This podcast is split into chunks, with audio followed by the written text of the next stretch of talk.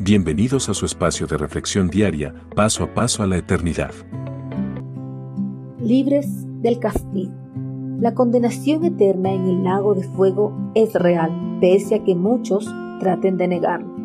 Esta condenación se llevará a cabo cuando el Señor derrame su juicio final sobre la maldad y el pecado. En aquel día no habrá justificación para nadie, todos los que no se hayan inscritos en el libro de la vida recibirán su veredicto de condenados al lago de fuego por la eternidad. Toda la humanidad está bajo esa condenación, ya que todos son culpables de transgredir una y otra vez las leyes, mandamientos y decretos del eterno Creador que se encuentran detallados en las Sagradas Escrituras.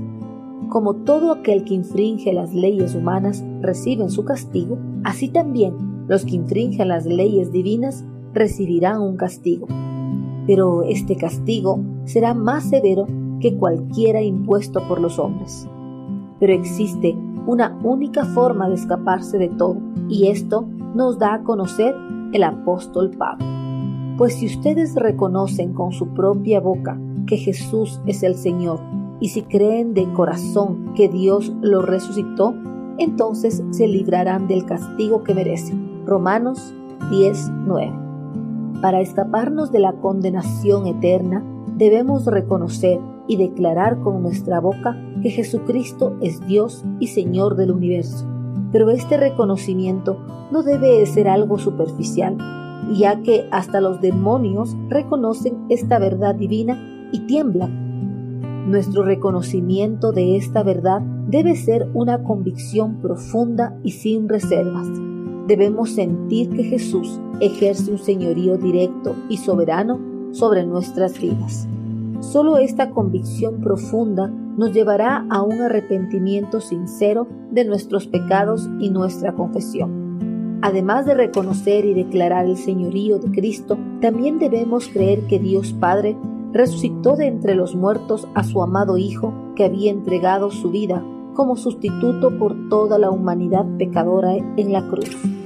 Este creer también incluye que Jesús pagó con su sangre la pena que nuestros pecados merecían, además que soportó la ira de su Padre que debimos haber sufrido nosotros eternamente.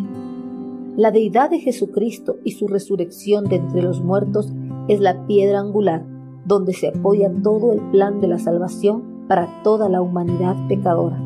Por eso, todo aquel que anhela alcanzar la salvación y la vida eterna en el reino de los cielos debe declarar con su boca el señorío de Cristo y creer en lo más profundo de su corazón que Él fue resucitado por su Padre Celestial.